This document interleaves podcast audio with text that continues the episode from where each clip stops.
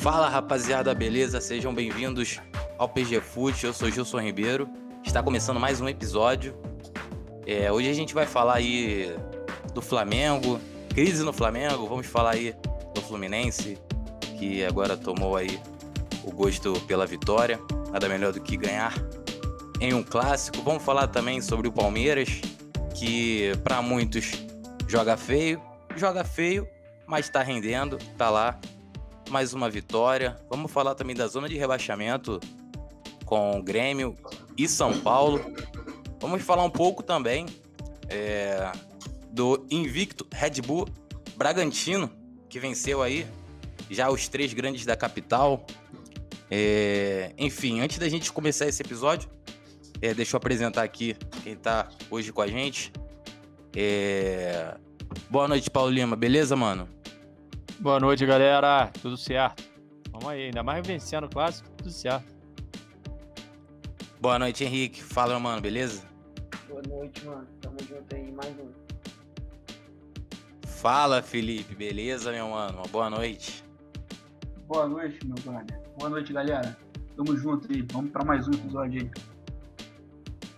E lembrando também que no final desse episódio a gente vai fazer aquele bolão, bolão que é, está, sendo, está sendo liderado aí pelo Felipe ainda. Mas já já eu falo aí mais sobre o bolão. Vamos começar logo falando, falando sobre esse brasileirão. É, vamos começar lá por baixo, né? Lá pela zona de rebaixamento. Vamos começar aí falando, falando sobre o São Paulo. Fala, meu mano Henrique, o que, que, que, está acontecendo aí com o São Paulo, com o meu São Paulo? Caralho, cara, até doeu aqui ouvir essa parada de começar de baixo, né, velho? Cara, eu acho, eu acho que esse trabalho que, o que tá rolando agora no São Paulo passa muito por confiança, além dos, dos desfalques, claro, mas eu acho que passa muito por questão de confiança porque o título Paulista ele foi realmente ali, uma cereja do bolo, mas quem acompanhou o São Paulo viu o futebol apresentado, era um futebol promissor, era um time que, é, é, com o que vinha jogando, era para beliscar as primeiras posições do, do, Campeonato Brasileiro e de outros campeonatos, enfim, adiante da Libertadores, Copa do Brasil, enfim. Então você conseguir 5 pontos de 27 é realmente assustador. Eu acho que é, a torcida do São Paulo está realmente começando a ficar preocupada, porque o, o Crespo ele frisou bastante que é, o Brasileirão não é uma corrida de 100 metros, né, é uma maratona. Mas você conquistar só 5 de 27 é realmente preocupante. Mas eu acho que passa muito realmente pela, por, essa questão da confiança. Né? Os jogadores se lesionam, e aí quando voltam o time já está com esses resultados negativos, então meio que não consegue se encontrar. Às vezes quando você faz o resultado, que é o que aconteceu contra o Bragantino. São Paulo estava jogando bem, tinha feito o resultado, né, tinha feito ali 1x0 básico, mas estava é, tava apresentando bom futebol. E aí tomou um gol, desmoronou simplesmente tudo. Então é, é, realmente complicado fazer uma análise baseada no futebol do São Paulo. Eu acho que o psicológico é o principal fator é, é, por essa fase horrível. É, tu falou antes da gente começar aí a gravar sobre o Arboleda. Tem também aí essa esse entrave aí essa no retorno do Caleri. Tu acha que é possível? Tu acha que ele volta, que ele vem mesmo? Cara, eu acho que assim, se depender da vontade do jogador, né, a gente sabe que hoje em dia os empresários aqui comandam tudo, mas dependendo da vontade do jogador, eu acho que sim. Mas realmente eu, eu, vejo como complicado. A situação financeira do São Paulo não é nada boa no momento. Não é assim absurdo como o Corinthians da vida, mas não é nada boa. Então, se começarem a pedida alta, eu acho que vai melar o negócio. Inclusive, eu tinha visto, vi hoje até, uma reportagem onde fala que o jogador já deu ok, o pai do jogador já deu ok, mas os agentes do Caleri não, não se animam com os valores. Então, se o São Paulo tiver que fazer uma loucura, eu acho que vai melar um negócio, porque o São Paulo não vai fazer essa loucura financeira. Tem também, uh, ontem, o, a diretoria, né, se reuniu aí com o Crespo, aquela, aquela, aquela conversinha ali, no, aquela chamadinha no pé, no pé do ouvido, aquela, aquela bronquinha de leve. Tu acha que o Crespo, ele aguenta. A gente, a gente falou sobre isso na, na última vez aí, né? Que você teve aqui. É, mas fica inevitável fazer essa pergunta sempre, né, cara? Será que ele aguenta aí é, até, até o final do campeonato? Cara, assim, eu acho que ele só tá até o momento justamente pelo Paulista ali, porque conseguiu levar o time adiante na Libertadores e apresentando futebol vistoso, né? Realmente interessante. Mas em outra ocasião ele já teria caído. A gente sabe que no futebol brasileiro não tem paciência nenhuma com o técnico. Eu acho que realmente vão tentar acreditar nesse projeto até né, ver que realmente não dá. Acho que mais umas cinco rodadas aí, se o time não conseguir sequer vencer, acho que não vai dar para ele. E, e, eu realmente friso que eu não acho que seja culpa do Crespo. Eu acho que é, é, parece uma sei lá, cara, questão de, de, de, Não sei o que acontece com o São Paulo. Tá tudo bem, os caras parece que resolvem implantar um, um bagulho que vai estragar tudo. O Daniel Alves, por exemplo, não tá jogando mais nada, porra nenhuma. E aí começam a inventar, começa o psicológico a, a derrubar tudo, então eu realmente não acho que seja culpa do Crespo, mas a culpa sempre vai recair sobre o técnico. Então eu boto mais uns cinco rodadas aí. Se eu tiver resultado, eu acho que ele cai. Pô, eu acho que se não ganhar, cinco rodadas é muito. Talvez duas, três rodadas sem ganhar, já, já sai fora, né?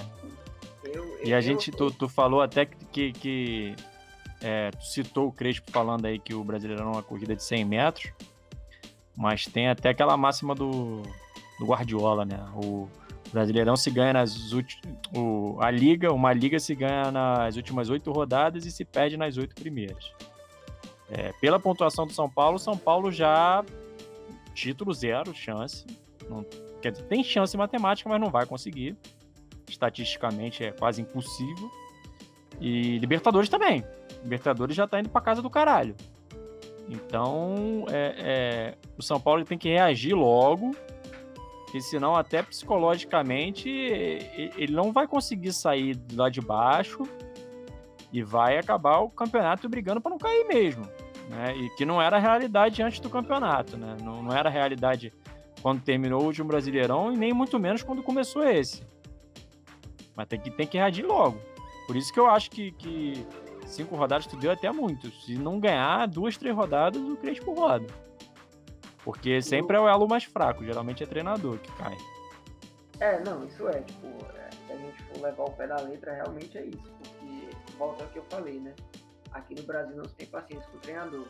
Mas eu acho que o, o projeto do São Paulo, da diretoria, da nova diretoria, eles acreditam muito nessa, nessa reestruturação com o Crespo.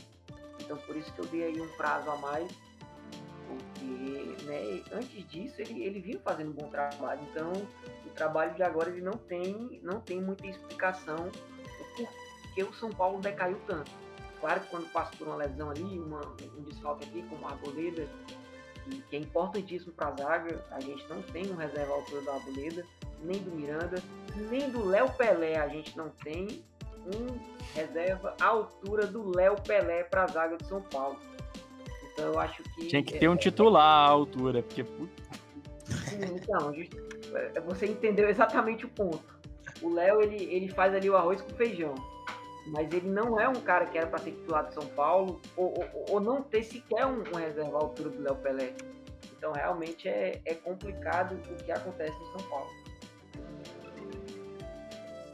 É, isso aí dá pra gente entender o Grêmio também, né? Só que o Grêmio já, já cortou o técnico ali, já, já, já acabou com a paciência. Cara, eu, eu, eu vejo essa questão do Grêmio bem complicado, porque parece realmente que foi corpo mole para derrubar o treinador. Eu acho que o, o Thiago Nunes ele não sabe gerir pessoas, porque ele chegou no Grêmio muito bem, e não só no estadual, né, sul-americano, o futebol apresentado pelo Grêmio estava bem interessante, variações táticas legais, mas eu acho que em algum momento ele perdeu o grupo, e aí deu no que deu. A situação no, no Grêmio ela, ela é uma bagunça por completo, né?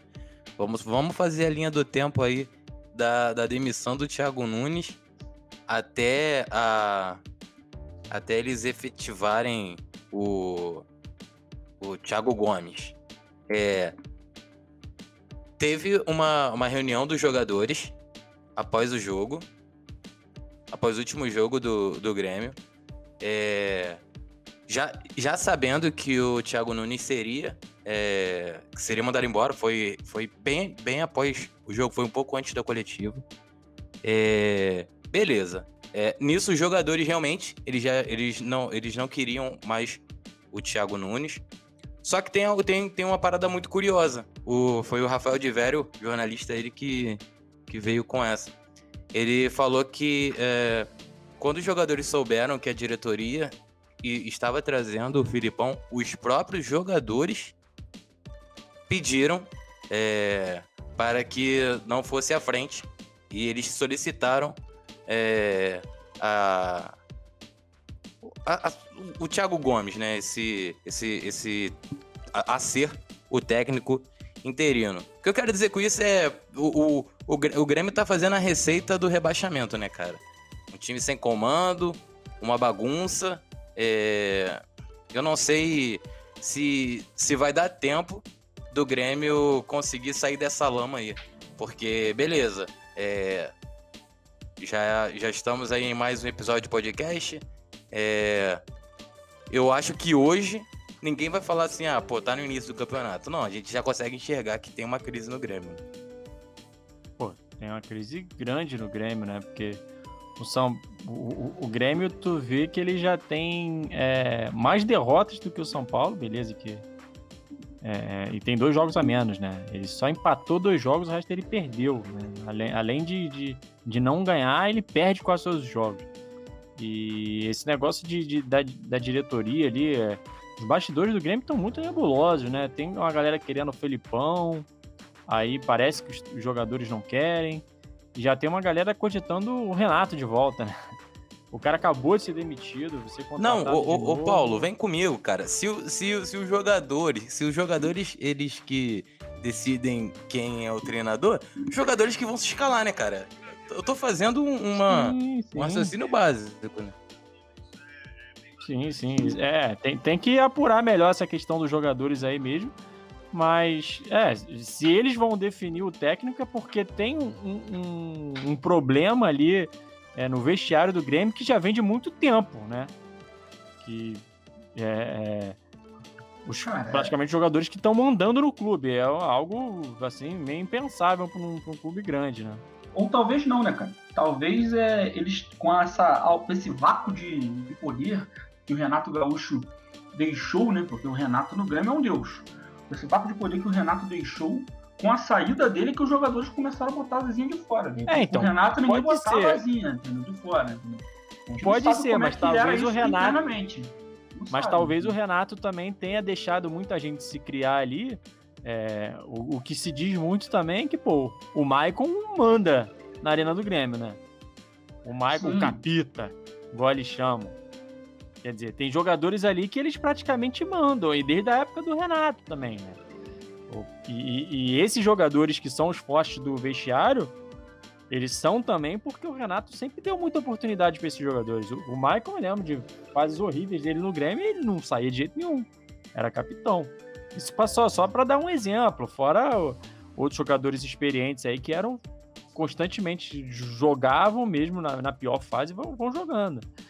E, e, sei lá, eu acho que o ambiente interno ali do Grêmio tá, tá muito ruim e, e, a gente já viu casos de times que em tese eram bons no papel ali, né, e foram rebaixados. O Cruzeiro é um. Então. Sim, o, não, por conta do ambiente interno, né? É, não dá para você contar que o. Ah, o Grêmio tem Douglas Costa, tem, tem Rafinha. O Douglas Costa se machuca muito.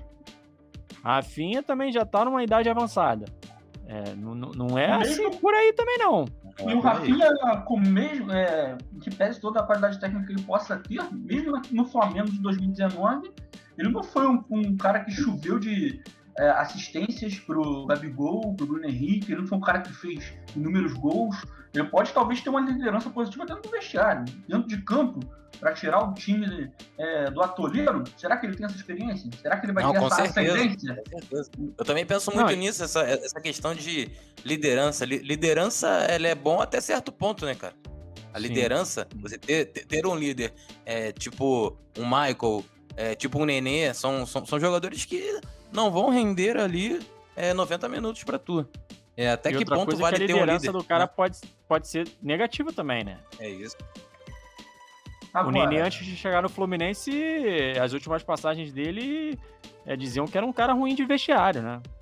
Exatamente. Agora o Fluminense tá bem, mas é, depende muito. O cara, numa fase ruim, ele pode influenciar negativamente.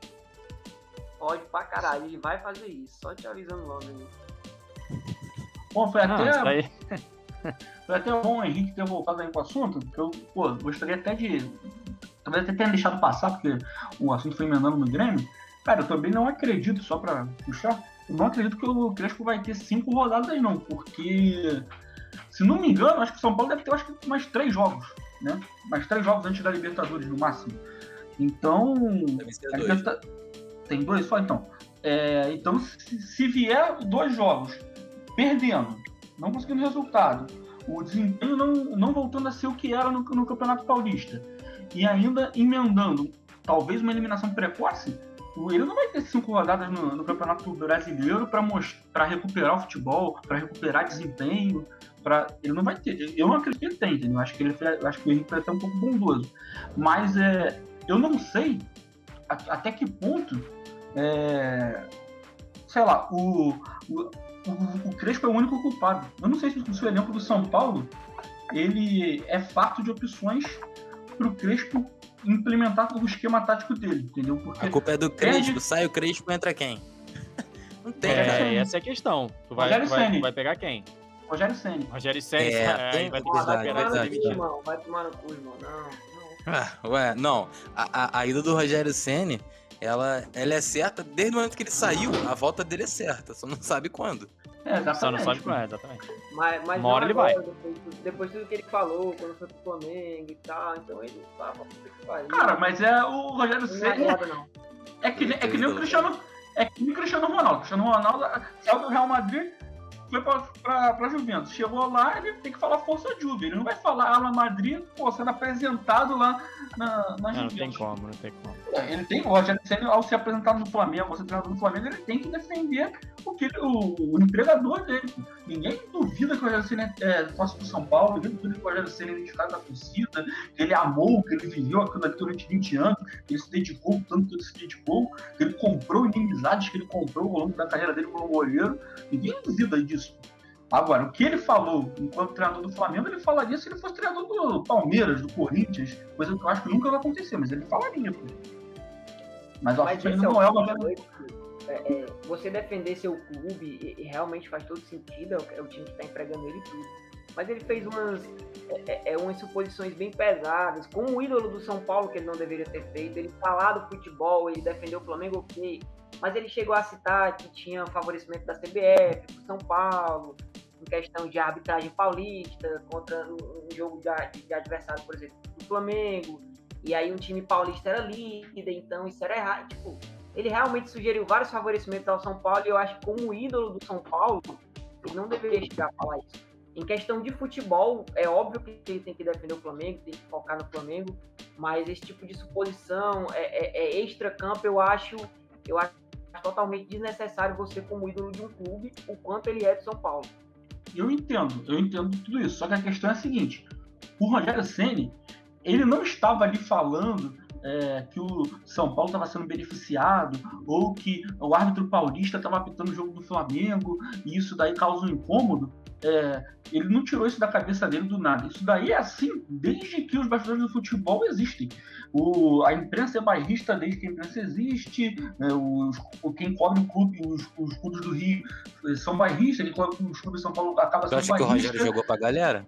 Eu acho que jogou pra galera, assim como o Raí, quando era homem forte no futebol do São Paulo e tinha árbitro carioca apitando o jogo do São Paulo, é, e o Flamengo e o São Paulo estavam disputando ponto a ponto a liderança do Campeonato Brasileiro de 2018, o Raí é, insinuava as mesmas coisas que o Rogério insinuou. E o Rogério, quando ele falou isso, ele não estava falando isso é, manchando ou anulando o que ele viveu com o São Paulo. Ele estava falando isso def é, defendendo, fazendo uma pressão nos bastidores para defender um possível benefício para ele nas rodadas seguintes do campeonato, que todo mundo faz. Ele não tava, pelo menos é o, meu, é o meu ver. Eu acho que eu o Zico, acho. se fosse, o Zico, se fosse treinador do Fluminense, o Zico se fosse treinador do, do, do Vasco, ele faria a mesma coisa. Pô. É o que eu penso, pelo menos. Com relação a isso, é o que eu penso. Eu acho que isso aconteceria também. Uhum. Ó, é. O clima tá pesado, porque, pô, ficar falando lá de, da, da zona de rebaixamento é osso, mano. Vamos, vamos, vamos subir um pouquinho. Vamos passar ali. Pra... Vamos falar do Palmeiras, né, cara? É, o Palmeiras é um dos três times que tem ali é, uma média acima de 70%. Embalou sua terceira vitória seguida. Mas ninguém fala do, do bom futebol, porque não tem bom futebol. Ninguém fala é, de, de show porque não tem show. Tem eficiência, tem bola na rede, tem um time que faz mais gol do que toma. O Abel Ferreira ele segue aí pedindo reforços.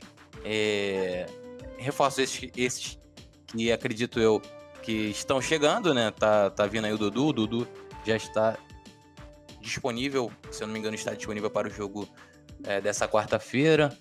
Vamos falar aí um pouco desse Palmeiras, cara. O, o quanto surpreende vocês ter o, o, o Abel Ferreira ter um, uma máquina como o Palmeiras na mão, mas jogar aí como um, time, é, um time que não tem as peças que tem. Jogar de forma reativa, esperando o adversário. Quero ouvir um pouco de vocês aí. Eu, eu não acho que o Palmeiras seja essa máquina toda. Eu acho que o elenco do Palmeiras ele vem sendo sistematicamente superestimado, assim, né? Até por tudo que ganhou, mas, mas desde antes, né? Desde que começou esse investimento da Crefisa, se fala muito do elenco do Palmeiras. Eu acho que o Palmeiras tem muitos jogadores assim, nota 6, nota 7, e falta aquele jogador nota 9. Né? Eu acho que o Palmeiras não tem. Portanto, você tem vários jogadores que se revezam em quem está se destacando, porque nenhum deles é, é, realmente um grande destaque, um cara para assumir protagonismo. O, hoje você vê o Scarpa. O Scarpa tá numa boa fase. Já foi o Rafael Veiga, já foi o Zé Rafael, é, nunca foi o Lucas Durante Lima. vários anos o Dudu. Durante vários é, anos foi o Dudu. Não, mas é, o Dudu é um jogador que, é. vamos ver, ele voltando, se ele vai reassumir esse protagonismo. Eu acho que o Dudu já é um cara um pouco mais acima da média do que esses que eu tô citando. Sim, é. era isso que eu ia falar. Mas, por exemplo, já foi o Rony. O Rony na Libertadores foi ele, o destaque. É, o Luiz, Luiz Adriano já teve uma, um, um, brilhozinho. Esse Wesley que veio da base também teve, teve uma fase boa. O William Bigode é aquele cara que, que tá sempre é, dando aquela moral, mas também nunca teve uma fase estupenda, assim. Hoje o Daverson já voltou a ser um cara útil e em outras fases ele foi é, totalmente é, criticado, assim, Felipe Melo, a mesma coisa, tem fases úteis e fase que ele é totalmente criticado. O Luan tem jogos que você fala, ah, o Luan é bom zagueiro, tem jogos que o Luan entrega o ouro ao bandido. Eu acho que o Palmeiras é um, ele tem um elenco bom, né? A questão do Palmeiras é que você troca o reserva por titular, não muda muito. Mas eu não acho que o time titular do, do, do Palmeiras seja do nível do time titular do, do Flamengo, por exemplo. Não é? Pô, mas beleza, mas... quem é do nível do Flamengo? Ninguém, ninguém, ninguém, ninguém. Mas é porque, então, é porque no Brasil. Eu tô falando de outra regra. Colo... Não, tá, mas, sim, queria... sim, mas é que no Brasil se coloca o Flamengo porque é o time a ser batido, né? E também porque o Palmeiras tem um investimento próximo ao do Flamengo, é o que chega mais próximo. Então ele vai ser comparado com o do Flamengo. Mas eu acho que o elenco do Palmeiras já é mais comparável. Eu acho, inclusive, o elenco do Palmeiras pior do que o do Atlético Mineiro. É, tipo, o time titular, na verdade, né? O elenco, eu acho que ele tem muitas opções no banco que talvez o Atlético não tenha em algumas posições. Mas time titular, eu acho o do Atlético Mineiro mais forte do que o do Palmeiras. É, só que o Palmeiras vai, vai, vai, vai ganhando, cara. É, é, um time chato, né? É, é, o, o, o, Abel, ele. Eu acho que ele poderia fazer mais, sim, com esse time.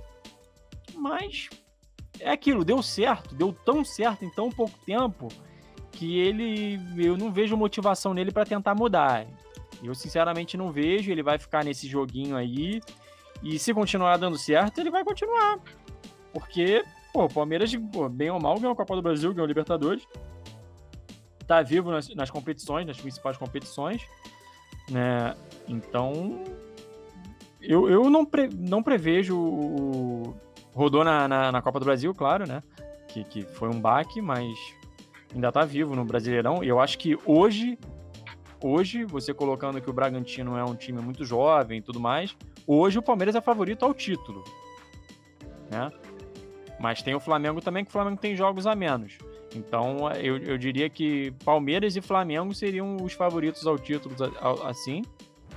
E ainda tá vivo na Liberta também, né? Então, é, enquanto tiver é, dando resultado, por mais que não seja o, o já foi o melhor resultado né, é possível, foi ganhar a Libertadores, é, é, é, o que eles buscaram.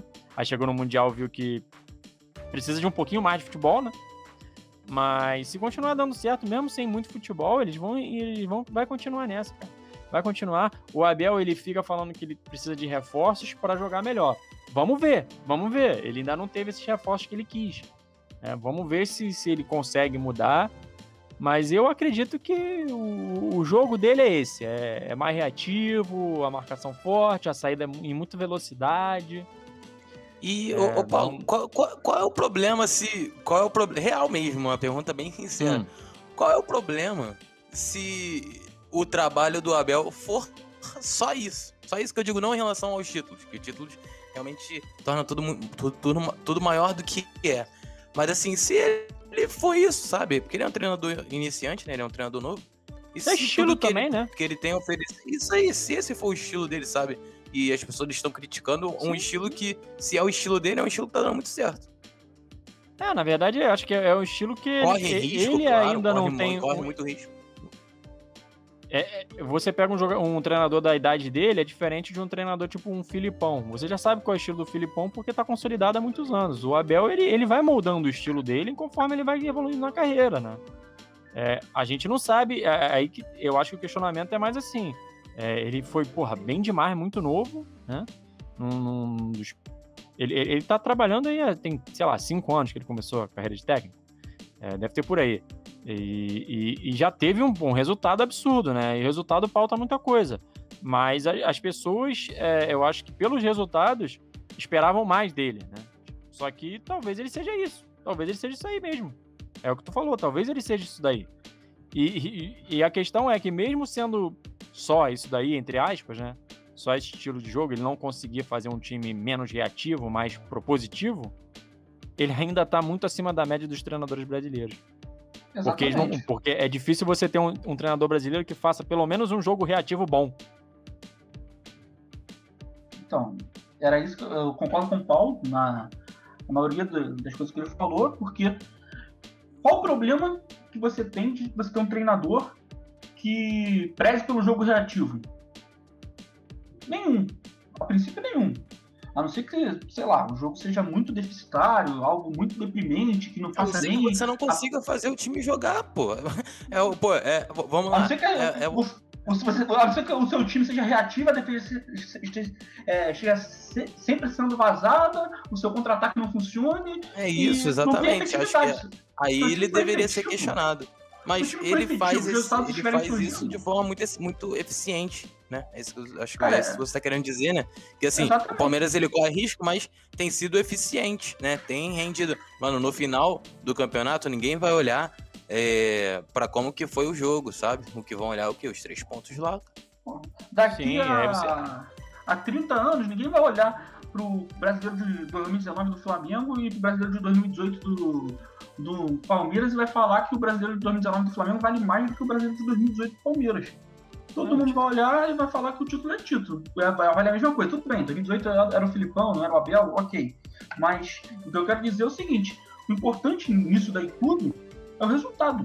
Ninguém, acho que ninguém conhecia a mentalidade do, do Abel Ferreira como treinador, se ele era um treinador que jogava em jogo posicional, funcional, propositivo, reativo. Acho que ninguém conhecia quando a diretoria do Palmeiras foi lá e contratou. Eu acho que a gritaria em cima dele é porque, como o Paulo falou, é o seguinte: pô, ele tem a capacidade de investimento do Palmeiras é, é parecida, proporcional à capacidade de investimento do, Palmeiras, do, do Flamengo. O Flamengo tem um jogo que preza pelo, é, pela posse de bola, por um jogo, por, é, na maioria das vezes, jogar no campo do adversário e isso agrada muita gente é, que assiste aos jogos de futebol.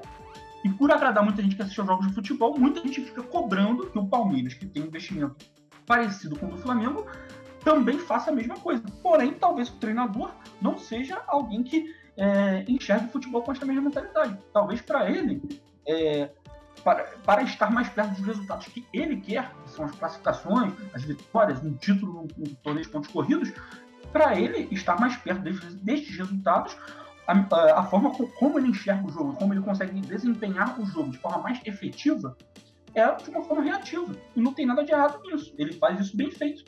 E talvez essa, esse discurso de ficar pedindo é, reforço, reforço, reforço, a gente não sabe, talvez seja algo só para fora. Internamente, talvez ele, esteja fazendo a composição com o elenco, fazendo o seguinte, ó, tô pedindo reforço só para dar uma acalmada na torcida, que é, fica cobrando que a gente é, jogue é, com a bola, que a gente joga propondo, mas o nosso jogo é reativo, nós vamos jogar desse jeito, nós fomos vitoriosos assim, e nós vamos continuar jogando assim. A gente não sabe exatamente o que está acontecendo lá nos bastidores. Talvez realmente ele queira os reforços. O Dudu tá aí, tá voltando. É um jogador que foi o melhor jogador do futebol brasileiro durante muito tempo. É, contando, tirando o Dudu, assim, um cara, dois jogadores que são confiáveis no Palmeiras, assim, de excelente nível, é o goleiro e o Gustavo Gomes. Então, tipo, e os outros, eu, a mesma análise que eu tenho é a, é análise que o Paulo fez. É, todo mundo ali nota 6,5, 7, que são jogadores assim, que são de bom nível, mas ninguém é um cara assim um insubstituível. Ninguém é craque, ninguém é incontestável, ninguém vai brilhar uma temporada que nem o Gabigol brilhou, ou que nem tudo bem que o Bruno Henrique fez um jogo absurdo em 2019 e depois não jogou mais nem em 2020 nem em 2021. Mas ninguém é um jogador desse nível. Então, o elenco do Palmeiras, para mim, é um elenco equilibrado, justamente por não ter tanta, tantos jogadores que destoam do restante do grupo no time titular. Mas ninguém. É, eu não entendo essa gritaria em cima de. É, ah, o Abel, o Abel, o Abel. Pô, para quem realmente gosta de ver o time propositivo, jogar com posse de bola, ok, realmente ver o time jogando de forma reativa incomoda. Mas aí eu pergunto pro torcedor: você prefere, torcedor palmeirense, você prefere ver o seu time jogando de forma reativa, sendo vencedor, ou de forma propositiva e perdendo? Não sei. Eu prefiro ver meu time vencendo. Ah, de forma reativa? Tudo bem, prefiro ver meu time vencendo de forma reativa. Ah, você é resultadista? Não, todo mundo gosta de ver um futebol bem jogado, ok, mas quem disse que futebol bem jogado só existe a carta do futebol bem jogado quando o time é propositivo? Quer dizer, então, que não existe escola italiana de futebol. Não existe escola italiana de futebol. Não existe nada que não seja jogar de forma propositiva, jogar com a posse de bola. Não sei, cara. Eu acho que a gritaria é um pouco exagerada. Mas é, é verdade.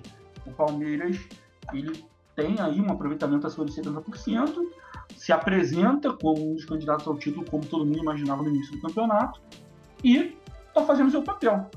Talvez não com o brilhantismo que todo mundo cobra, por ele ter um orçamento, um investimento parecido com o do Flamengo, mas a verdade é que o Flamengo, que entre os favoritos também é, era o time que todo mundo indicava como que estava jogando melhor futebol, não tem um aproveitamento, não tem o mesmo aproveitamento do Palmeiras, tem dois jogos a menos, é verdade, pode ganhar, pode chegar ali na mesma faixa de aproveitamento, mas o Flamengo também tem deixado pontos pelo caminho, pontos que é, no cômputo geral, podem ser pontos que podem fazer diferença no final do campeonato. E o Palmeiras, ao menos neste início de campeonato, está sendo um clube eficiente. Perdeu o Flamengo, perdeu, mas perdeu no Maracanã.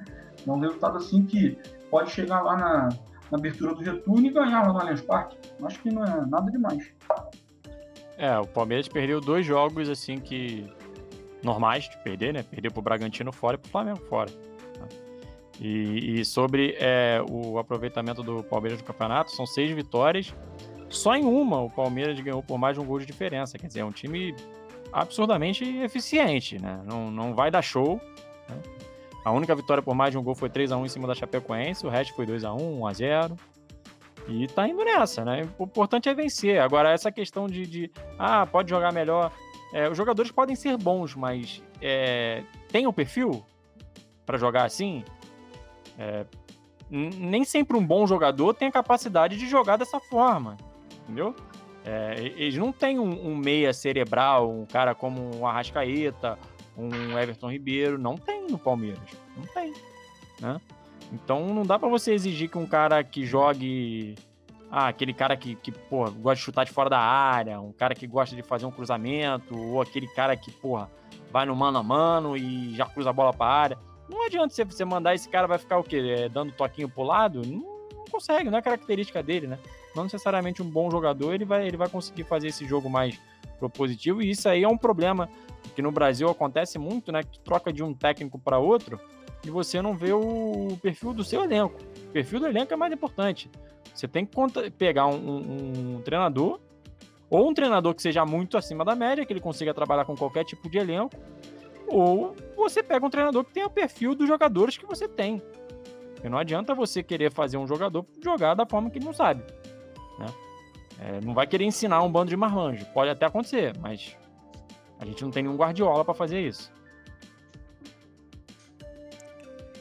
Falando ainda do G4, o tempo tá tá voando aqui. Mas falando ainda do, do G4, tem, temos aí é, o Atlético Paranaense. É, Atlético Paranaense, inclusive, que joga nesse momento com o Santos, está perdendo por 2 a 1 E na próxima rodada ele enfrenta o líder Bragantino, ou seja, vai ser.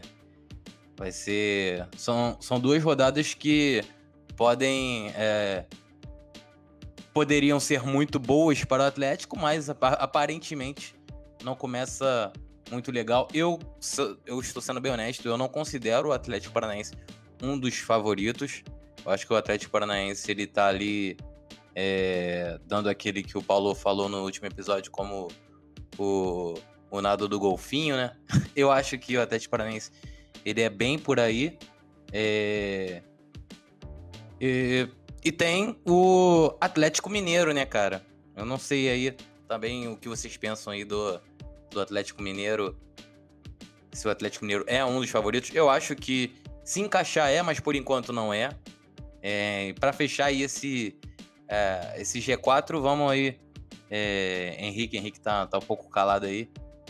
Fala aí, Henrique, aí, qual, qual, é, qual é a sua surpresa ao olhar o, o Atlético Paranaense e o Bragantino lá em cima?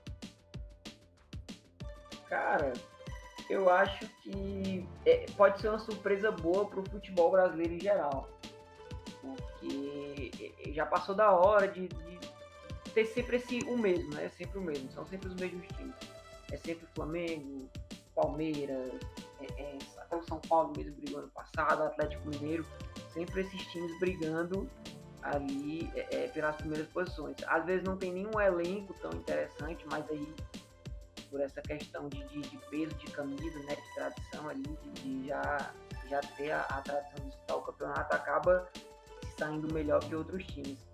Então, quando você vê um time com investimento legal, como o Bragantino, e com um projeto legal, como o Atlético Paranaense, né, porque não é de hoje o projeto Atlético Paranaense, né, então quando você vê dois clubes desse jeito ali, beliscando as primeiras posições, eu acho que fica um alerta para os clubes, clubes maiores, né?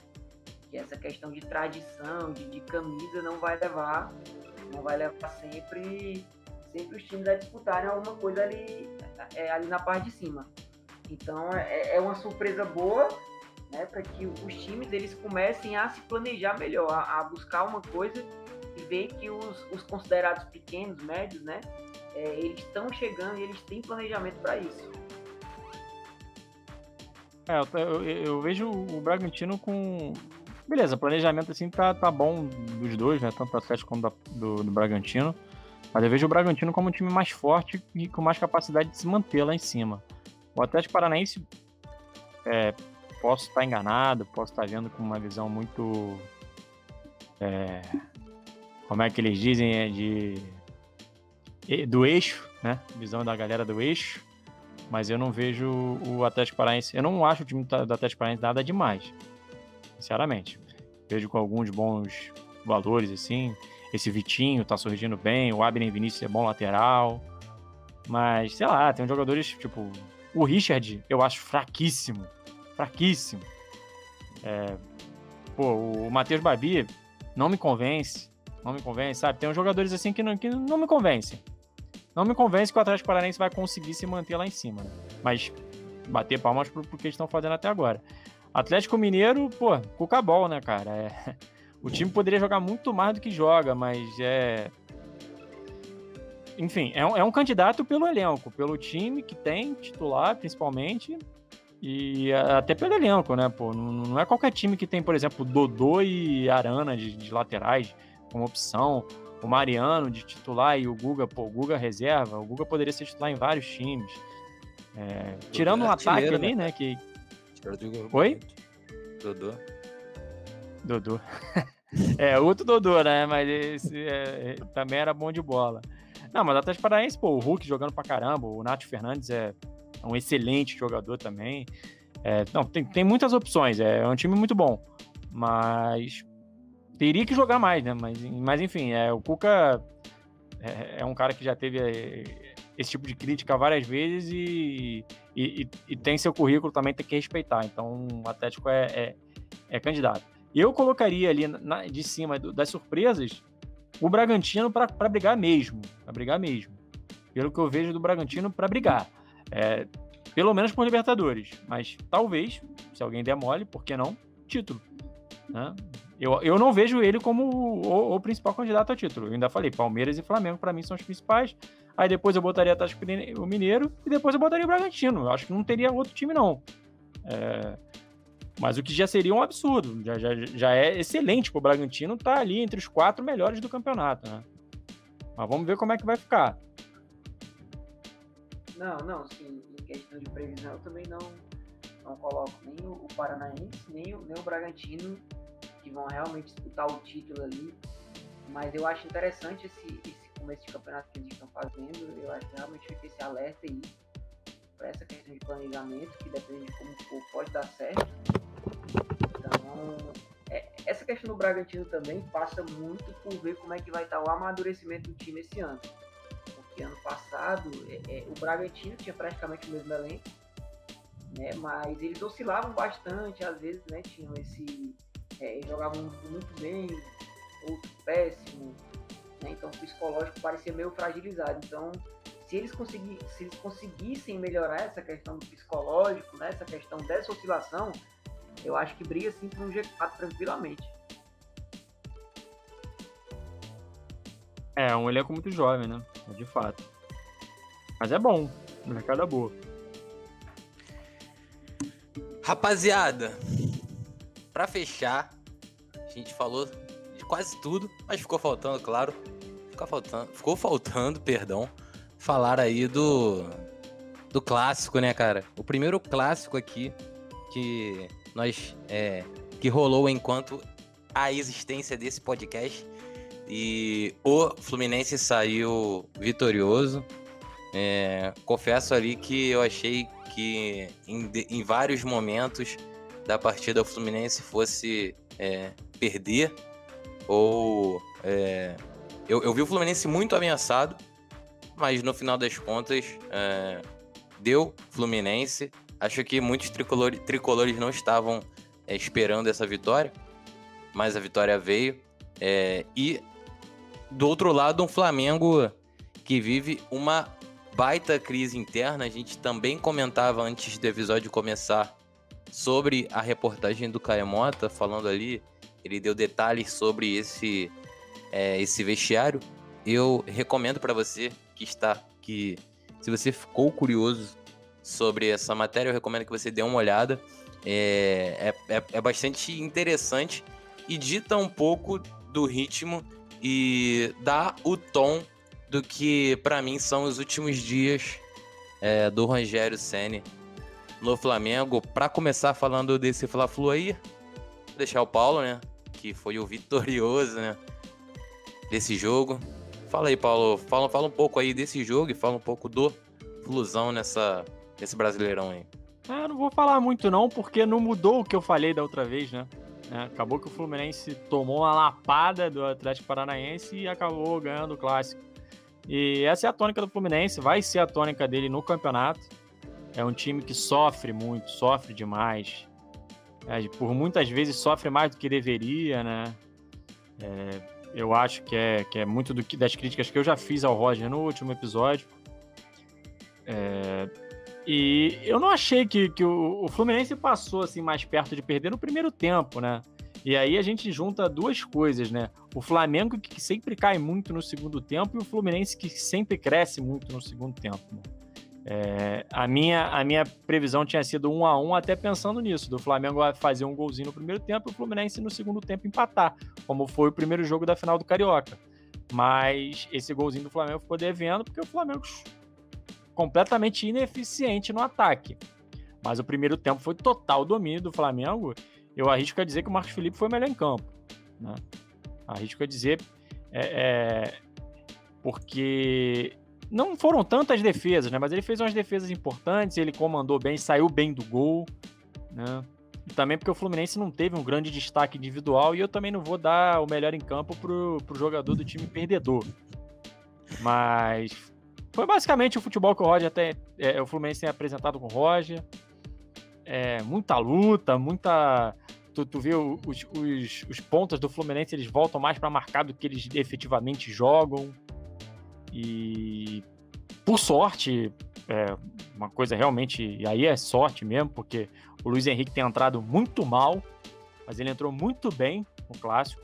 Não sei porquê. É, talvez por, por ver o Flamengo ali, estava acostumado a ganhar na base, né? Aí entrou bem, partiu para cima da, do, do Gustavo Henrique, que, que poderia ter aquele apelido do, do outro Gustavo que já passou pelo Flamengo, Gustavo Geladeira, que pesado, cara pesado demais. O Luiz Henrique deitou e rolou. Eu nem acho que o Gustavo Henrique tem jogado mal pelo Flamengo, mas, pô, no mano a mano assim, não era nem pra estar tá ele ali, né? Era pra estar tá um lateral.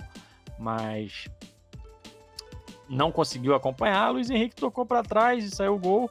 Mas eu acho que no, pelo segundo tempo, o Fluminense mereceu a vitória. Mereceu a vitória, porque no segundo tempo o Fluminense criou mais oportunidades claras de gol do que o Flamengo. O Flamengo realmente morreu, né? Morreu e é uma coisa que vem acontecendo é, constantemente com o Flamengo, é, mexidas que, que não dão em nada, sabe? E o Fluminense nem melhorou por conta das mexidas, não. O Fluminense já voltou no segundo tempo melhor. É, acho que foi mais a, aquela conversa mesmo que o, que o Roger faz muito, né? Primeiro tempo de, de, marcação, segura, e no segundo tempo ele sai, ele solta um pouco mais o time.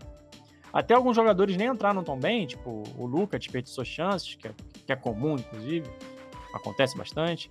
Nenê, achei que entrou muito bem. Achei que entrou muito bem. É, inclusive o Fluminense, vamos rapidinho disso aí. O melhor meia do Fluminense é sempre o que tá no banco. Né? É, se o Casares está titular, o Nenê é melhor. Se o Nenê está titular, o Casares é melhor. E se estão os dois jogando, o Ganso é melhor. Né? Porque é sempre o que tá no banco. O que tá titular dificilmente agrada. E acho que foi isso. O Fluminense aproveitou uma das, das chances que teve, mas criou, até, até criou bem. No segundo tempo criou bem, o Flamengo deu, deu espaço. É, e eu acho que tem mais pro Felipe falar do Flamengo, né? Do que eu falar do Fluminense, porque não, não, mudou, não mudou nada. O Fluminense não mudou nada. E o Fluminense, é, por exemplo, pode perder do Ceará no próximo jogo e eventualmente ganhar do esporte fora. Aí daqui a pouco o Fluminense é, sei lá, ganha do Palmeiras fora e perde pro Grêmio em casa. São coisas que podem acontecer com o Fluminense, que o Fluminense faz todos os jogos serem difíceis. Até o jogo que poderia ser fácil, o Fluminense dá uma dificuldade. É, mas é difícil tomar uma pancada como tomou contra o Atlético Paranaense. Eu acho que aquilo foi um pouco fora da curva. Então, não vou falar mais muito não. Fala do Flamengo aí, porque o Flusão... Importante para comemorar, né? Para tirar esse negócio, ganhou do Flamengo, para zoar, mas é, eu acho que o Fluminense ainda tem muito a melhorar. Bom, vamos lá. Vamos falar do Flamengo, né? Chegou minha vez, né? Chegou minha hora. Vamos lá. Bom. Vou botar até a música do Chaves quando tu começar a falar. Música tá triste. Então, é, atualmente, na torcida do Flamengo, existem dois grupos que são igualmente insuportáveis. O primeiro grupo é o que, quando o Flamengo ganha, o Rogério Ceni nunca tem sua parcela de responsabilidade sobre as vitórias. Esse, e esse grupo é extremamente insuportável para o segundo grupo. E o segundo grupo é o que, quando o Flamengo perde, o Rogério Ceni nunca tem sua parcela de culpa nas derrotas. E esse segundo grupo, ele é extremamente insuportável para o primeiro grupo que eu já acabei de citar. E nessa tônica, a gente vai vendo as redes sociais porra, virando um caldeirão que vai entrando que vai efervescendo e o Rogério Senna vai sendo, vai entrando num processo de fritura. Porém, ele não se ajuda.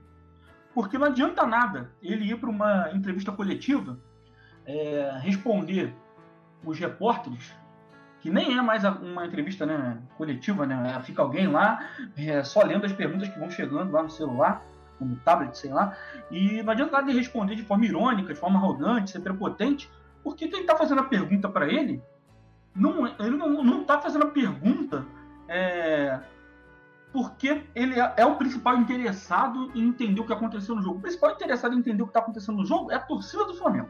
Eu acho que isso ele não entendeu. Quem acompanhou o Rogério sabe que ele sempre foi prepotente, arrogante durante a carreira dele como goleiro. Só que, só que quando ele era goleiro, o São Paulo perdia, quando o São Paulo perdia, ele poderia muito bem descer as escadas do Murumbi e não dar entrevista coletiva, não, dar, não responder repórter e vida que segue. Como treinador, ele tem que saber responder, ele tem, ele tem esse compromisso com a torcida, seja do Flamengo, Fortaleza, do Cruzeiro, do São Paulo, que ele também já foi treinador do São Paulo. Ele não tem, ele ainda não aprendeu isso, faz parte da profissão dele.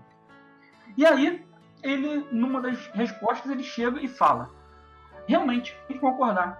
O meu time pouco construiu, a gente finalizou só 21 vezes.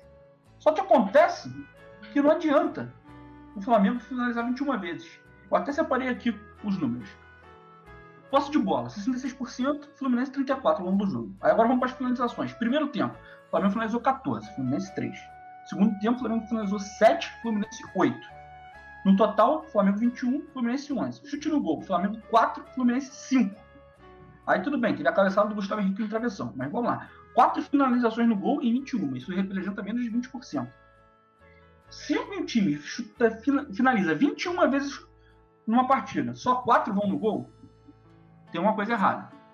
Tem alguma coisa errada no jogador que está finalizando, mas tem alguma coisa errada com o treinador. Aí muita gente vai dizer, ah, mas não é o treinador que finaliza. É verdade, não é o treinador que finaliza. Ah, não é o treinador que é, faz o jogador ter um bom fundamento de finalização. Isso é trabalhado na base. É verdade, isso daí é trabalhado na base. Porém, na segunda-feira eu estava puto, pistola, com essa entrevista coletiva do Rogério Senni e fiz o trabalho de ir na Flá TV acompanhar os treinos de finalização do Flamengo. E aí eu fui separando o treino de finalização. E eu separei o treino de finalização do Barbieri, do Dorival, do Abel, do Jorge Jesus, do Domenech e do Rogério. Os últimos seis treinadores que passaram pelo Flamengo. Os últimos seis treinadores que passaram pelo Flamengo, obviamente com essa rotina que os clubes têm de não divulgarem treinos, de ser algo raro, a gente não tem como saber se aquela amostragem que está ali na Flá é algo que é, reflete o todo. Porém, é a amostragem que eu tenho para me basear. E tomando essa amostragem como a realidade, dos seis treinadores, o único, o único que nunca parou, que não parou o treino de finalização em nenhum momento para corrigir jogador, seja jogador que chegou para finalizar sem concentração nenhuma, finalizou todo, todo errado, dentro da pequena área, bateu para fora, bateu em cima do goleiro, chutou na trave, saiu rindo, ou seja, demonstrando que não estava muito concentrado, que não estava nem aí com a, com a atividade. O único que não parou para corrigir o jogador que, numa bola que pedia batida com a perna direita, chegava lá, preferia bater todo torto de perna esquerda. Ou bola que pedia com a perna esquerda, preferia bater todo torto de perna direita. Ou o único que nunca parou, o jogador que chegava todo torto para bater, até mesmo com a perna certa que a bola pedia. Foi o Rogério Senna. Foi o único que nunca parou o treino para corrigir isso. E isso está se refletindo em campo. Até o Barbieri, que é o senhor do Flamengo, fica chamando de estagiário, estagiário, estagiário, e hoje é líder do campeonato, parava o treino para reclamar, parava o treino para é, corrigir o jogador, mandar repetir a finalização. O Domenech, que saiu escurraçado do Flamengo, que era chamado de auxiliar, que ela foi auxiliar do Guardiola, também parava o treinamento para reclamar dos jogadores, para cobrar. O Rogério fica, no máximo, com a pita pitando para o próximo dia e falando: vamos, vamos, vamos. Apita, vamos, vamos, vamos. Então tem uma coisa errada. Oh, você. Tu, se... tu, tu, tá, tu tá, desculpa te interromper aí, tu tá citando um, um fato de bastidor, né? Eu queria até trazer o Paulo e o Henrique para essa conversa também. É, eu, eu, eu, vou, eu, eu retirei aqui um trecho dessa matéria a qual eu me referi mais cedo. É, porque assim, ela. esse assunto, Flamengo, vai muito ao encontro do, do que a gente estava falando anteriormente do Grêmio e, do, e da, da, da, do, do, da possível é, entrega dos jogadores, é, a possível não entrega dos jogadores por conta do treinador. É, tem um relato aqui, é bem rápido, eu vou ler. Esse relato ele está no, né, nessa matéria do Caemota. É, há relatos de que nos vídeos, no, nos vídeos pós-jogos há mais apontamentos de erros por parte do Rogério Senna do que apresentações de soluções. Episódios específicos colocaram a autonomia de Rogério Senna em xeque. Após a vitória sobre o Palmeiras na primeira rodada do Brasileirão, o elenco ganhou dois dias de folga e, na volta, o treinador manifestou o desejo de treinamentos em período integral por conta da brecha de 10 dias no calendário. Os jogadores rebateram, pediram argumentos para tal e perguntaram se havia deficiência na parte física que justificasse a medida. A veemência do posicionamento e o respaldo da fisiologia fizeram com que a ideia fosse abortada. Esse é só um dos climas, do, esse é só um, esse é só um exemplo do clima que está no, no nos bastidores ali do Flamengo entre é, treinador e, é, e jogadores nessa falta de sintonia. Sim, eu, eu acompanhei isso também. Não só o Caí, é, o Caí escreveu essa matéria, mas é, o Mauro também falou sobre falta de comando, o Venia Casagrande também falou sobre falta de comando, o Renato Maurício Prado também falou sobre falta de comando, o Pedro Henrique Torre, que cobre o Flamengo para a ESPN, também falou sobre falta de comando aí no, ontem e hoje. É, e nem todos foram deram a mesma notícia, mas seguiram na mesma linha de raciocínio. Então, é muito difícil, né, você acreditar que se todo mundo que cobre o Flamengo tem conhecimento lá dentro, mesmo que não veja os treinos no dia a dia, mas que tem conhecimento lá dentro, se todo mundo é, tá dando a notícia que segue mais ou menos na mesma direção, por mais que mude um detalhe aqui, outro ali, é porque a notícia está correta. Não tem como tá todo mundo errado. Não tem como um, algum, o Flamengo ter criado um departamento de fofoca onde o fofoqueiro vaza para todos os setoristas ou para todos os jornalistas que cobrem o Flamengo que tem conhecimento lá dentro uma mentira para vender jornal, para vender, é, para ter clickbait de crise na Gávea. Não tem como. Então, realmente está tendo é, uma falta de comando. Vamos e trazer eu... isso para o mundo real. Desculpa, ó já que o trabalho dele tá. Vamos, vamos, vamos, vamos trazer isso pro, pro cenário mais prático. Já que o trabalho dele está sendo questionado nesse nível, não seria mais fácil encerrar o vínculo? O Flamengo está nas oitavas da Libertadores, está tá nas oitavas da Copa do Brasil.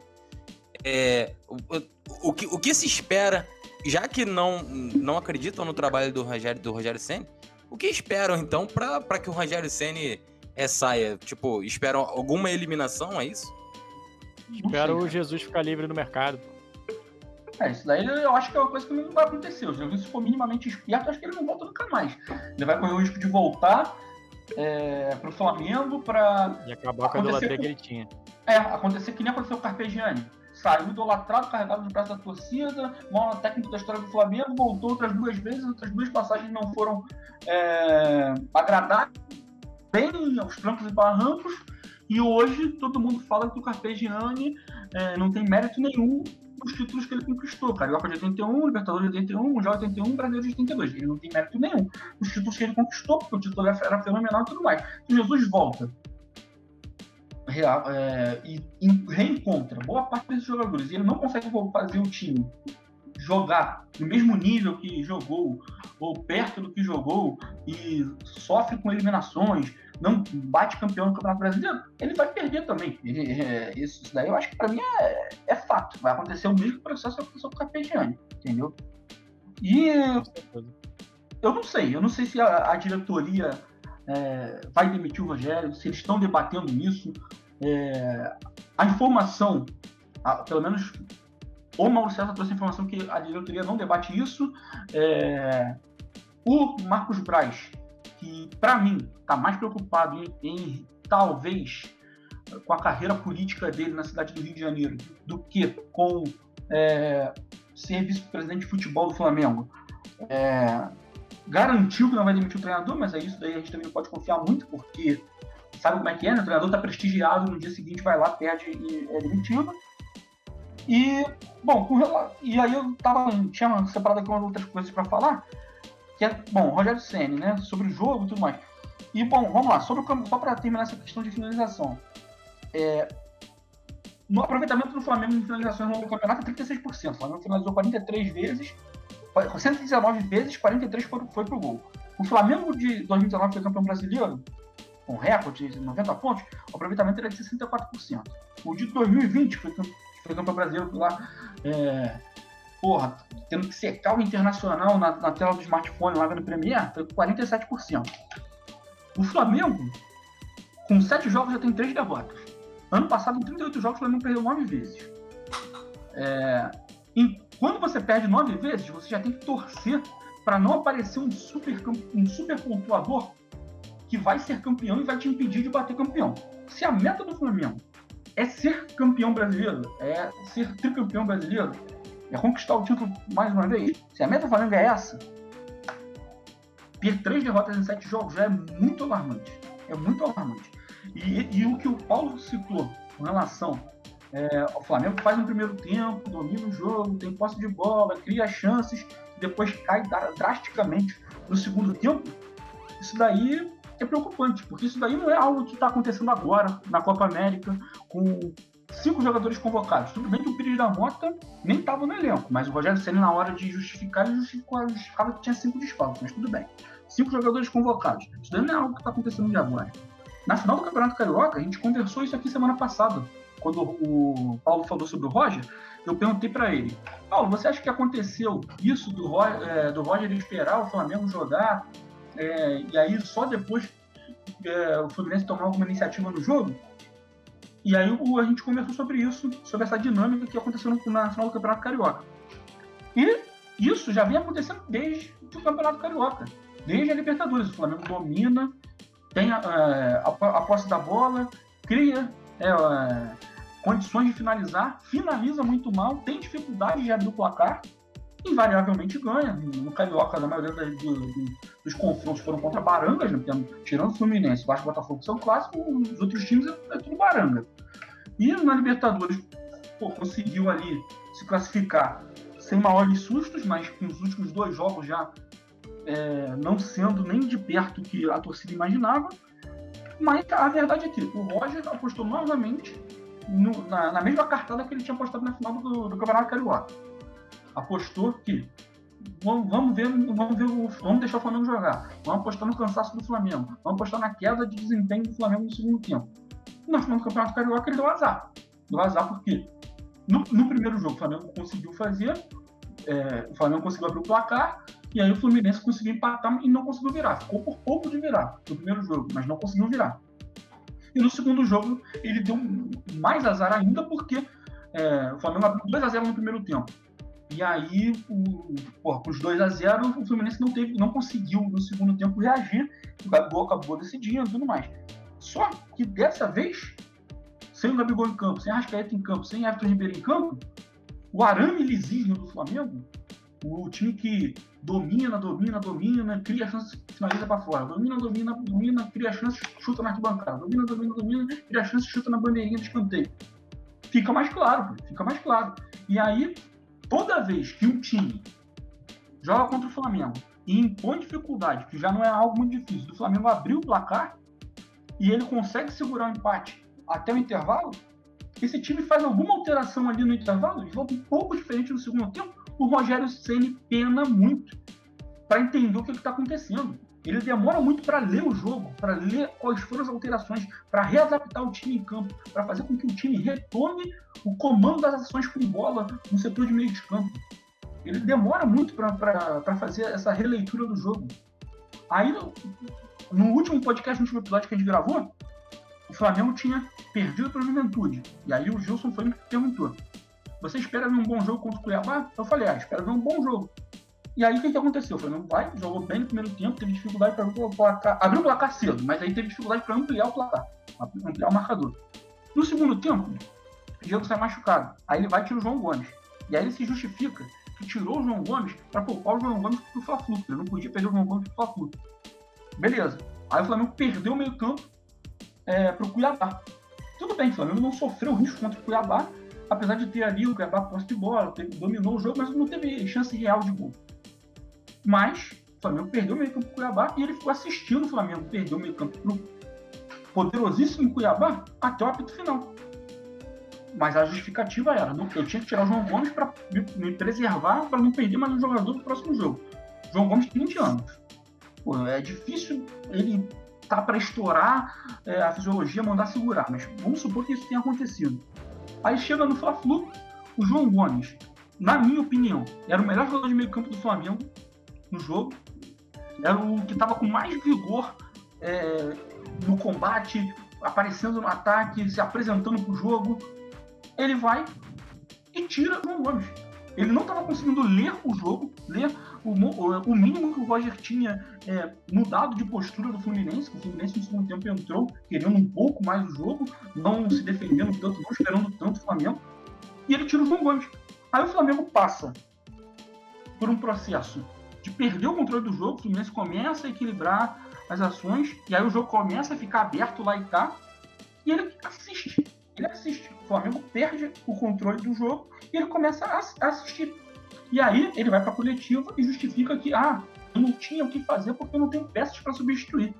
Mas nem sempre o ajuste tático que o time precisa, a, a sintonia fina, é uma peça que está substituir. Tá certo, né? Tá, tá com desfoque do Diego lesionado, vendeu o Gerson, pô, tinha cinco jogadores na Copa América, é verdade. Mas, pô, acho que todo mundo aqui viu a entrevista do, do Barroca falando sobre Curitiba e Flamengo lá, que o Curitiba tinha um jogador a menos, aí ele armou o Curitiba para jogar no 4-3-2, o Flamengo estava é, tomando a canseira, o Curitiba estava quase empatando o jogo, aí o Felipe Luiz pegou, olhou, foi bater o lateral e falou, vocês não estão vendo que eles estão jogando no 4-3-2? Vamos jogar por fora, vamos cansar eles. Uma leitura de jogo correta e um ajuste tático de fazer o time do, do Curitiba balançar para um lado e para o outro, por estar com um a menos jogando no 4-3-2, fez com que o Flamengo retomasse o controle do jogo e com que o Curitiba não tivesse condições isso no Brasileiro do ano passado, de buscar o empate que eles estavam tentando é, alcançar na, naquela partida. Nem sempre fazer o ajuste tático na partida depende de você tirar alguém do banco e botar no, no jogo. Nem sempre. E aí ele sempre vai com a mesma justificativa para a entrevista. Para mim, com a mesma justificativa na entrevista toda vez que ele erra. Ele nunca reconhece que ele erra. Ah, mas ele tem pontos positivos. As digitais dele estão lá na taça do, do Campeonato Brasileiro de 2020. Claro que tem. Nenhum zagueiro dava certo, ele achou o Arão. Pô, ninguém nunca tinha colocado o Diego pra jogar de primeiro volante, ele foi lá e botou. Ok, o Gabigol, pô, tava todo. É, tava numa fase não tão boa lá com o Emenete, voltou mal, tava mal, fora de forma no começo do campeonato e tal, mas na reta final fez um gol atrás do outro e, pô, liderou o Flamengo uh, na arrancada rumo ao título. É verdade, ele teve, ele conseguiu fazer o Flamengo voltar a jogar bem na reta final. É verdade. Mas, pô, cara, nem tudo dele está certo, mas nem tudo está errado. Agora, o que não pode é ele chamar os louros para si de tudo o que ele acertou, e ele tem méritos, mas também não pode ele, o tempo inteiro não reconhecer que ele está pecando em coisas que já, o trabalho já deveria ter evoluído. Ele já tá, ele vai fazer oito meses, já frente do Flamengo agora sábado. O trabalho já deveria ter evoluído. Então, e agora tem todas essas notícias, como a gente já comentou, de é, falta de comando, é, falta de hierarquia, os jogadores talvez não respeitam, a fisiologia, a comissão técnica não fala a mesma língua. Na minha concepção, o planejamento do departamento de futebol do Flamengo não existe. Aquilo que aconteceu em 2019 se deve exclusivamente a duas pessoas: Jorge Jesus, planejava tudo que dizia de respeito ao que acontecia internamente ao Ninho do Urubu, e Paulo Pelaipe, que organizava tudo que se dizia respeito fora do Ninho do Urubu. Hospedagem, viagem, centro de treinamento, que quando o Flamengo tinha que jogar como visitante na Copa do Brasil Brasileiro Libertadores. E o Marcos Braz acabou sendo elevado a uma, um status que ele não merecia. Essa é a minha visão que eu sempre tive. Quem já conversou comigo ano passado sabe que eu sempre defendi esse ponto de vista. Mas para não ser injusto, não é culpa também só do Rogério. O Rogério também não tem culpa de tudo. Bruno Henrique não está jogando nada o Henrique não está jogando nada. Ele se resume a pegar a bola, ou dar o tapa no fundo e perder na corrida, ou querer driblar para o lado a 2 km por hora e achar que o marcador tem obrigação de dar licença para ele. Aí o marcador não dá licença, ele não consegue passar no meio do marcador, ele cai no chão, senta, cruza os braços e fica reclamando com a arbitragem. O Pedro desde que teve esse imbróglio com a seleção brasileira, com a CBF, contra a seleção olímpica e tudo mais, não está jogando o que já vinha jogando, não é nem não está sendo nem sombra do homem gol que foi em 2020, que fez que suscitou discussões de quem deveria ser o titular do Flamengo, se deveria ser ele, se deveria ser o Gabigol. Não está sendo nem sombra disso. Muito pelo contrário, isso é, a, a fase dele está só contribuindo para provar que o Gabigol é titular desse time, não só pelos feitos que ele já fez, mas também por conta do comportamental dentro de campo. O Gabigol ele contribui tecnicamente, mas o Gabigol contribui é, comportamentalmente. Ele chama o time, ele, ele é inconformado, ele motiva o time, ele cobra todo mundo, ele reclama com todo mundo. Então, é, tá muito esquisito o que está acontecendo, nem tudo está ruim, mas o que está ruim chama atenção de uma forma que às vezes você fica sem entender muitas coisas do que está acontecendo. Aí começa a pipocar. Falta de comando, comissão técnica fisiologia não fala a mesma língua, é, Marcos Braz não aparece no do Urubu, aí agora que teve é, reunião do Conselho de Futebol, que é Landim, Mbappe e mais os outros diretores. O Marcos Braz não foi para a reunião e foi para o Nindurubu para ver o treinamento. Então, a gente fica meio assim. Agora, se eles estão discutindo se vão demitir o Rogério, se vão permanecer com o Rogério, se vão dar eh, o jogo de amanhã para o Rogério para ver qual vai ser o resultado para saber se demite se não demite, eu não sei. Mas a questão é, ano passado ficaram nesse mesmo demite, não demite, demite, não demite, demite, não demite, demitiu Aí trouxe o Rogério sem dar tempo a ele para implementar mudanças, implementar é, aprimoramentos, digamos assim, para que o time chegasse pronto no mata-mata da Libertadores. Esse ano, o filme pode acabar se repetindo. Espero que não. Caraca, esse foi o momento Muro das Lamentações. Esse, esse, esse é um quadro que, que tá à venda aí e foi estreado hoje pelo nosso amigo Felipe. Rapaziada, vamos pro bolão então, porque a hora já avançou pra caralho. É... Deixa eu começar aqui. Deixa eu ver os jogos. Deixei ele anotado, vamos lá. Antes, de eu... Antes de falar quais são os jogos, deixa eu passar aqui como está a nossa tabelinha, como está o nosso bolão, como está a nossa classificação do bolão. É, o bolão está com Felipe na liderança com 11 pontos. Eu em segundo com 6. O Guilherme com 5. O Henrique com 2 pontos. Empatado com o Paulo. É, qualquer semelhança do Henrique com o São Paulo do Crespo não é mera coincidência. Então vamos lá pro bolão. É, Galo e Flamengo. É o primeiro jogo. Uh, 2x1 Flamengo é o meu palpite. Vamos girar. Pode ir lá, Paulo. 2x1 Galo.